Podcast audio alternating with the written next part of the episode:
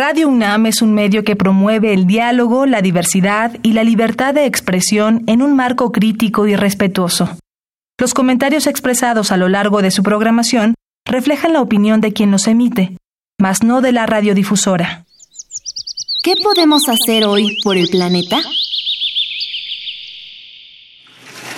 En temporada de calor, procura no utilizar la secadora de ropa de tu centro de lavado es mejor exponer tus prendas un par de horas al sol para que se sequen.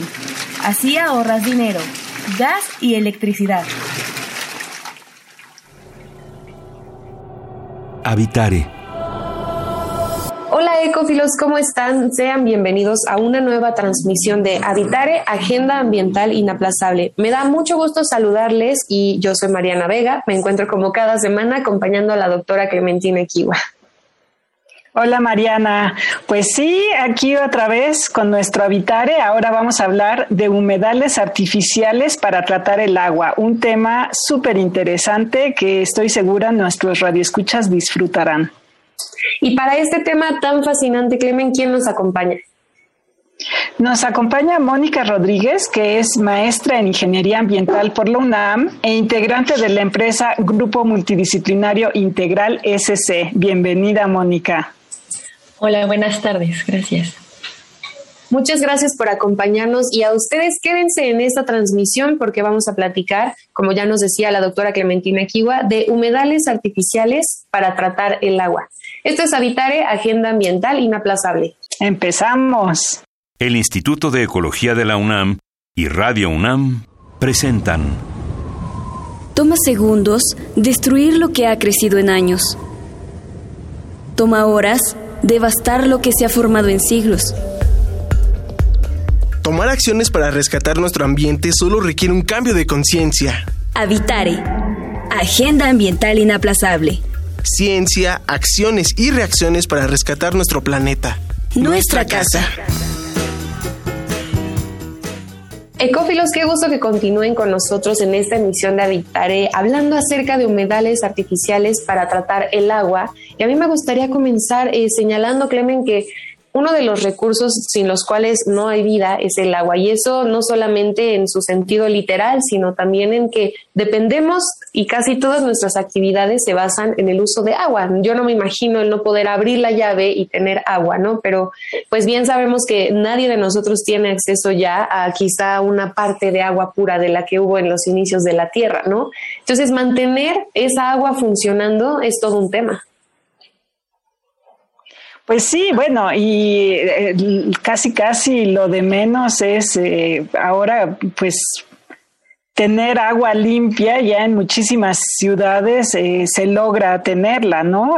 sí hay regiones que están todavía con algunos problemas, por ejemplo en Iztapalapa siempre padecen de eso, pero un problema que no aquilatamos es ¿qué sucede con el agua una vez que la desechamos? ¿No? O sea, nosotros la dejamos salir por la cañería y nos olvidamos, ¿no? Pero lleva muchas cosas, lleva jabón, lleva nuestros desechos orgánicos, eh, lleva muchas cosas y se va no sabemos a dónde, ¿no? No tenemos realmente pensado a dónde se va. Entonces, eh, hay unas grandes tecnologías que están surgiendo ahora, que son humedales artificiales urbanos, en los que está trabajando nuestra invitada. Y yo quisiera que en primera nos dijera, dijeras, Mónica, un poquito, ¿qué es esto de un humedal? Como para que nos vayamos entrando en calor en el tema. Claro que sí. Un humedal es una zona de transición entre tierra y agua. Eh, entonces, imagínense las orillas de los lagos, ¿no? Que son eh, aguas eh, someras, no son muy altas, hay vegetación. por ejemplo, los, los manglares también son un tipo de humedales. Y esta ecotecnología llamada humedales artificiales lo que hace es emular las condiciones de un humedal natural y está compuesto por eh, gravas de diferentes tamaños, plantas, se ponen plantas vasculares, eh, que se ponen de acuerdo con lo que se quiere eh, tratar en el agua y todos los microorganismos que crecen en este sistema de gravas y de raíces. Esto es un humedal artificial. Y ahora que nos hablabas de las características de un humedal, digamos, natural, Mónica, me gustaría que nos cuentes un poco más cuál es su función, es decir, qué papel juegan eh, dentro de su ambiente y de qué manera esto se replica entonces en los humedales artificiales. ¿Por qué hacerlos artificiales? Bueno, los humedales naturales prestan eh, muchos servicios ambientales a, pues, al, planeta y a nosotros. Eh, ayudan, eh, bueno, son sitios de, de anidación de peces, eh, de otros organismos como los camarones. Hay una gran biodiversidad en ellos. también funcionan como, ayudan a regular las mareas. ¿no? Ayudan también a depurar el agua que está ahí con todos estos microorganismos que, que tienen y también eh, son sitios de, anidación de aves, de aves ah, como eh, las acuáticas, las garzas, los patos. Y, bueno, pues eh, esta tecnología eh, se, desarrolló justo porque se vio que ayudan a tratar el agua, a mejorar su calidad. Además son agradables a la vista, no, es una planta de tratamiento que pues es un cajón o son grandes tanques este, de cemento altos. Ahora hay plantas paquete, ¿no? Que por ejemplo vemos cajones de eh, de algún metal. Eh, entonces, estos humedales artificiales pues también nos ayudan con estos servicios ambientales. Bueno, si me permiten dar un ejemplo, en el bosque de Aragón ya se han construido dos humedales artificiales y desde que se implementaron, desde que empezaron a funcionar para ayudar a depurar el agua del lago de Aragón, se ha visto que llegan aves migratorias y cada vez llegan más. Inclusive ahí hacen sus, sitios de anidación. Eh, entonces, bueno, es un ejemplo de humedales artificiales urbanos que pues nos están prestando estos servicios. Qué increíble. Y bueno, eh, a lo mejor una eh, buena eh, evocación ¿no? de, lo, de cómo funciona un humedal, pensemos que en el transcurso van eh, arrastrando muchísimas cosas, no solamente arrastran tierra eh, en un ecosistema sin perturbar, sino que van arrastrando pedacitos de hojas, ramas, troncos, a lo mejor animales muertos, eh, etcétera, que llegan hasta abajo, donde muy probablemente se formó un lago, que es lo, que pasaba en, en, nuestra cuenca, ¿no? En la cuenca del Valle de México. Todas esas materias, esa materia orgánica que se acumula en el fondo, pues de alguna manera se tiene eh, que procesar, ¿no? Y, eh, naturalmente, bueno, las plantas funcionaban para retener esas, eh, algunas de esas partículas o de cosas, ¿no? Que se van arrastrando y también los microorganismos juegan un papel muy importante para irlo descomponiendo. ¿No? Entonces, eso es, eh, creo que una de las cosas que es súper interesante, ¿no? Que ahora tenemos esta, eh, este diseño de cosas, ¿no? De, de, estructuras arquitectónicas y de ingeniería que te permiten emular ese proceso natural. Eh, pero ¿por qué? explícanos un poquito más del diseño. ¿Por qué tiene que tener gravas? ¿Por qué tiene que tener plantas de cierta especie? Eh, y al final si ustedes inoculan, por ejemplo, con algún tipo de microorganismo. Bueno, eh, se ponen ciertos tipos de plantas eh, porque, bueno, se han hecho muchos estudios y ya se sabe cuáles plantas pueden ser las mejores removedoras de, de ciertas sustancias. Una especie muy utilizada es Phragmites australis. Esta planta tiene la particularidad de que sus raíces crecen hacia abajo y también se sabe que las raíces ayudan a, difundir pequeñas cantidades de oxígeno que también ayudan con esta simbiosis con los microorganismos a descomponer de una forma más eficiente la materia orgánica. A su vez, las plantas toman como nutrientes eh, los nitratos, por ejemplo, eh, así ayudan en este ciclo del nitrógeno y, ellas lo toman como nutrientes y, pues les permite eh, crecer mejor. Se prefieren plantas pequeñas, ¿no? Se tienen que ir cambiando, eh, justo pues como los niños, ¿no? Eh, cuando son pequeños tienen un crecimiento más acelerado y entonces llega un momento en el que uno come muchísimo más, ¿no? Como los, los adolescentes que comen que da miedo. Entonces también esta es una particularidad de estar poniendo plantas de, em, de corta edad para que puedan tomar mayor cantidad de nutrientes. Y las gravas, por ejemplo, hay em, algunos materiales que funcionan mejor que otros. Por ejemplo, el caso de, um, ay, ¿cómo se llama esta planta? Eh, piedra porosa, tesontle. Por ejemplo, el tesontle es un material sí, muy poroso eh, que alguna vez eh, probamos en los humedales tiene mucha superficie de contacto. Sin embargo, sabemos que es un material que se va deshaciendo con el tiempo y esto nos ayuda, más bien, esto contribuye a que la vida útil del humedal sea menor. Entonces, por ejemplo, nosotros preferimos usar eh, riolita, ¿no? Eh, piensen en la grava gris. Eh, usamos mejor, preferimos utilizar ese material que, el de Y, y bueno, también usamos roca caliza, esta superficie de calcio que nos ayuda también con las concentraciones de, fósforo que vienen muy altas en el agua a causa de los, de los detergentes y que sí es un tema en el caso de la eutrofización o eutroficación de los cuerpos de agua, ¿no? Esto que, nosotros vemos eh, como verde en los cuerpos de agua pues son algas que proliferan por pequeñas concentraciones de fósforo y de nitrógeno y que bueno es parte de los nutrientes que una planta convencional no puede remover.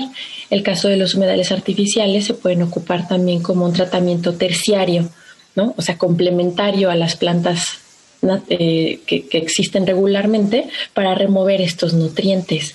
Entonces, eh, nos ayudan con baja energía a, remover mejor la, contaminación. ¿Con qué me refiero a baja energía? A que eh, contraer un sistema de los activados que está inyectando oxígeno constantemente, un humedal artificial no, se deja que el agua pase, normalmente se busca que sean por gravedad para ocupar una o dos bombas cuando mucho. Eh, y ya, dejar que los microorganismos y las plantas hagan su trabajo. Y, bueno, mm, pues también se, se, pueden diseñar unos tanques tipo lodos activados antes para mejorar la remoción. O también eh, se está probando mucho inyectarles oxígeno dentro del humedal. Eh, como un lodo, un humedal de este tipo lodos activados, ¿no? Eh, y esto pues también se ha visto que ayuda a remover la contaminación de una forma más eficiente. También los hay de tipo de flujo horizontal, eh, eh, perdón, de flujo vertical. Y esto nos ayuda a los procesos de nitrificación y desnitrificación para remover eh, el nitrógeno, como ya les, les comenté. Entonces, bueno, depende qué tenga el agua que queremos tratar y qué calidad requiramos al, al final. Claro, y es muy importante lo que nos mencionas, Mónica, porque ahora de entrada llega a mi mente la gran diferencia que hay entonces entre el término agua potable y agua tratada en términos de cuál es la intención de que existan ambas hoy en día, sobre todo en un contexto donde sabemos que hay que cuidar más que nunca los recursos y sobre todo los, los cuerpos de agua, ¿no? Porque de ahí la obtenemos. Pero vamos a tener que hacer ahora una pausa también para que regresando nos cuentes y, y Clemen podamos ver qué cosas están haciendo respecto a este tema. Vamos a escuchar la biodiversidad y yo y continuamos aquí hablando sobre humedales artificiales para tratar el agua. Quédense en Habitare, Agenda Ambiental Inaplazable la biodiversidad y yo.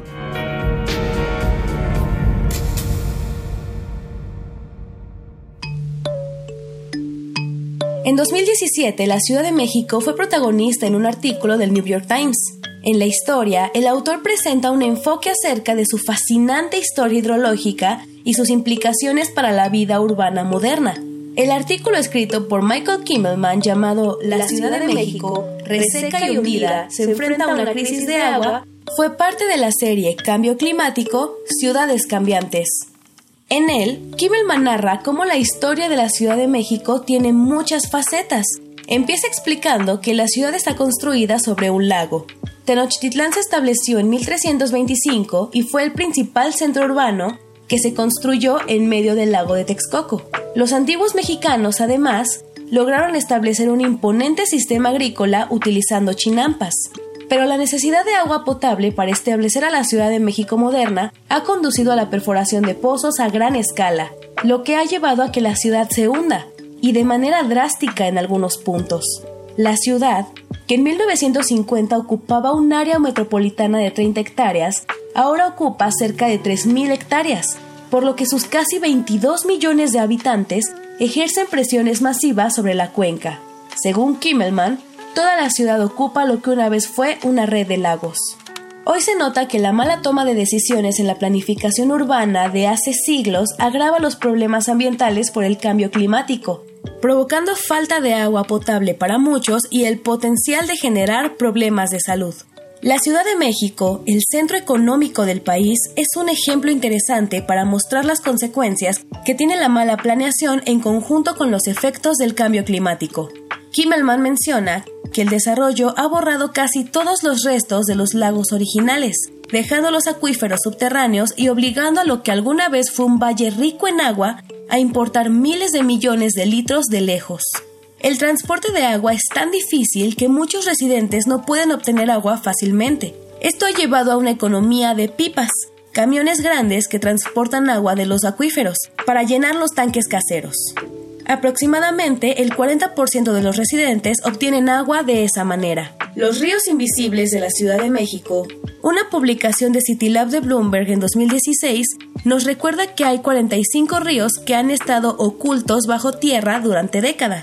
Pero en la Ciudad de México no solo hay ríos ocultos, sino que también hay ríos vivos en la ciudad. Un ejemplo de esto es el sistema fluvial Magdalena Eslava.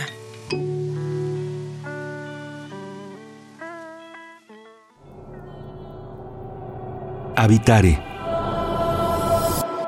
¿Qué tal, ecofilos? Qué gusto que continúen con nosotros en Habitare, Agenda Ambiental Inaplazable. Estamos hablando con nuestra invitada del día de hoy, Mónica Rodríguez, sobre humedales artificiales para tratar el agua. Y bueno, antes de la pausa, Clemen, estábamos pensando en la importancia que tiene este recurso. Ya nos platica Mónica un poco acerca de estos humedales artificiales, pero pensando que, por ejemplo, en 2008 salió la noticia de que Ciudad del Cabo, en Sudáfrica, había llegado a su día cero, que ya no tenían recursos de agua eh, causó mucho estruendo ¿no? a lo largo del mundo y pienso que de, cierta forma se relaciona con la idea de cuidar el agua y la distinción que hacía, que me gustaría saber qué piensan sobre la, la que es potable y simplemente la que es agua tratada, ¿no? Claro, bueno, eh, uno de los grandes retos, como decía en un principio, es que, eh, bueno, nos deshacemos del agua y en el caso de la Ciudad de México la dejamos correr hasta, primero la traemos de la cuenca del Pacífico, de una región por ahí de Michoacán, la bombeamos a dos mil y cacho metros y luego la dejamos correr eh, rumbo al Golfo de México, atravesando varios estados, entre ellos Hidalgo, y es un agua de una calidad completamente diferente, ¿no? Entonces, algo que tenemos que pensar es en eh, reciclar por lo menos para ciertos usos, esa agua. Una de las ideas de los humedales es precisamente eso, ¿no? En el caso eh, del humedal eh, que tú mencionabas en, en eh, Aragón, cuál era la función o cuál es el propósito de ese humedal y bueno, del otro humedal que estás ahorita construyendo para, para el proyecto del Instituto de Geofísica y la Secretaría de Educación, Ciencia, Tecnología e Innovación del Gobierno de la Ciudad de México, SECTEI. Eh, ¿Cuál es el propósito de esos humedales artificiales y chiquitos, no? Porque no son proyectos enormes.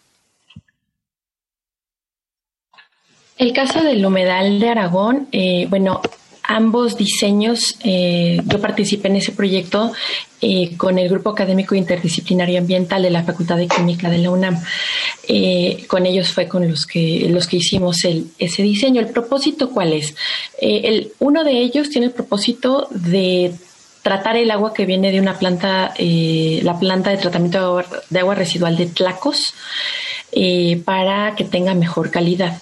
El segundo humedal, que recién tiene un año operando, tiene el propósito de tratar agua del mismo lago, que bueno, si ustedes se dan una vuelta por allá, eh, está, tiene muchísimas algas, se ve muy verde. Eh, y bueno, y aparte, bueno, tiene una gran cantidad de coliformes, como hay muchos, este, o sea, ha habido introducción de peces y también los mismos patos van eh, pues dejando sus residuos sólidos, entonces eso eh, propicia que, haya materia orgánica. Entonces, bueno, ese es el propósito, tratar agua de la planta y tratar agua del mismo lago y que eh, mejore la calidad. Justo por esto, para la gente que va ahí como zona de recreo y también para estas aves que, usan como sitio ya para, para pasar su periodo cuando migran.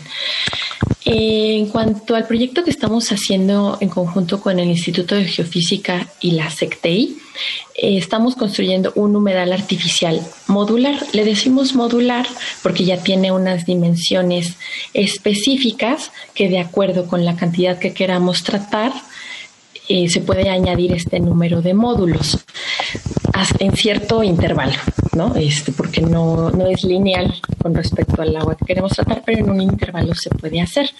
Entonces, entonces estos humedales em, van a tratar entre 100, 200 litros más o menos al día del río Magdalena. Como ustedes saben, el río Magdalena eh, a escasos metros de los dinamos, tiene, em, ya está muy contaminado porque hay descargas clandestinas al, río. Entonces, eh, bueno, en todo su cauce se va contaminando y es así como cuando pasa por viveros, pues tenemos malos olores y mal aspecto por ahí, ¿no? Entonces, bueno, en este caso el humedal tiene una función primero educativa y demostrativa. Es decir, esta es una tecnología que nos puede ayudar a tratar el agua de mi casa, a tratar mis aguas grises, a tratar mi agua residual. Y obtengo agua con suficiente calidad que tiene que cumplir una norma, la norma 003, que puedo reutilizar para riego, para riego de árboles frutales, em, en general de cultivos em, de uso Ah, no recuerdo cómo se le dice. Bueno, que no, que no tenga contacto directamente con el alimento que, que se ingiere, sino con la planta y con, las, con los tallos y las raíces. Y, bueno, que si pudiéramos tratar todas esas descargas, entonces el río se, se va sumando, ¿no? Se van sumando y, podríamos tener un río más limpio. Claro, el río Magdalena es un caso súper complejo donde... Uh, la cuestión social y económica eh, son los factores por los que tenemos que trabajar primero, eh, porque la tecnología existe, esta y otras más, para tener un río limpio, pero bueno, es la complejidad de todos los factores el gran reto. Entonces, bueno, e, este proyecto es lo que está buscando, ¿no? Que sea o educativo, que sea un primer paso para que los niños, para que los adolescentes, para que los ejidatarios vean cómo es posible eh, tratar un poco del agua que hay en nuestra, en nuestra casa y reutilizarla. Eh, no de cuánto nos cuesta tratar el agua, sino de cuánto nos cuesta no tratarla. ¿no? Ese es un poco el tema. Entonces, bueno, yo por lo pronto espero que, podamos replicar este tipo de sistemas en las escuelas, claro, una vez que la pandemia, este, bueno, que la pandemia nos lo permita, en áreas periurbanas, en bien, se puede implementar en Milpa Alta, en Xochimilco. Eh, una parte del proyecto con la SECTEI eh, es también para el Pedregal del Chitle. No sabemos que es muy difícil meter drenaje eh, en estas zonas. Normalmente hay fosas sépticas, normalmente, ¿no? en el mejor de los casos. Entonces los humedales son un sistema que bien puede complementar que se recibe el agua en, las fosas, ¿no? O sea, tratar el agua después de, de, las fosas o ponerlo en vez de fosas con su sistema respectivo. Sabemos que los pedregales son zonas de infiltración súper importantes. Entonces es parte también de, lo que estamos desarrollando en este proyecto. Eh, ofrecer opciones que nos permitan que el agua que se infiltre sea de mejor calidad, porque de ahí tomamos agua para después potabilizarla y tenerla en nuestras casas. Claro, muchas gracias por lo que nos compartes, es muy importante, nos, damos cuenta y lamentablemente se nos termina esta Vitare, Clemente. Pues sí, y bueno, lo único que yo quisiera agregar es que efectivamente tenemos que hacer una cultura de regresar el agua en mejor condición, si no se puede exactamente igual que como la recibimos, pues que esté en mejor condición. Y a lo mejor ahorita eh, necesitamos más espacio para hacer un humedal, pero pues el desarrollo de estas tecnologías eh, puede cambiar y a lo mejor al rato estamos viendo ¿no? que los edificios están poniendo este tipo de, de tecnologías y estamos enviando al Golfo de México un agua de mejor calidad, ¿no? Claro, que se cumpla este sueño que nos dice Mónica. Exactamente, es un reto para las sociedades futuras y nosotros tenemos eh, la posibilidad de contribuir a eso. Así que pues muchísimas gracias Mónica por acompañarnos con este súper tema. Con mucho gusto, gracias a ustedes. Muchas gracias, Mónica. Y bueno, antes de irnos, si ustedes se quieren comunicar con nosotros para saber más respecto al tema o para, para hablar con Mónica, quizá, ¿por dónde nos pueden contactar, Clemente?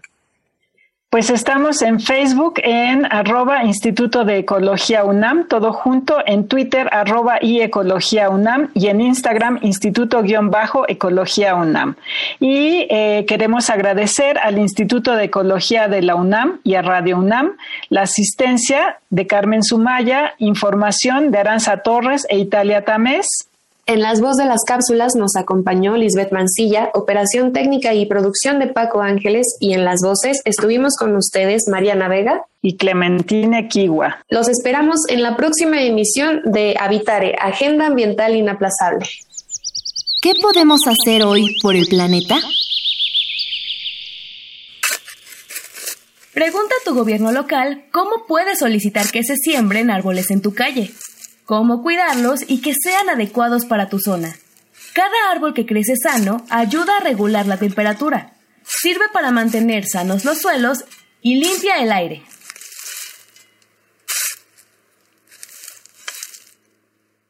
Visita ecología.unam.mx para obtener más información sobre el tema de hoy. Y si quieres escuchar todas nuestras emisiones, entra a radiopodcast.unam.mx. Radio UNAM y el Instituto de Ecología de la UNAM presentaron Habitare, Agenda Ambiental Inaplazable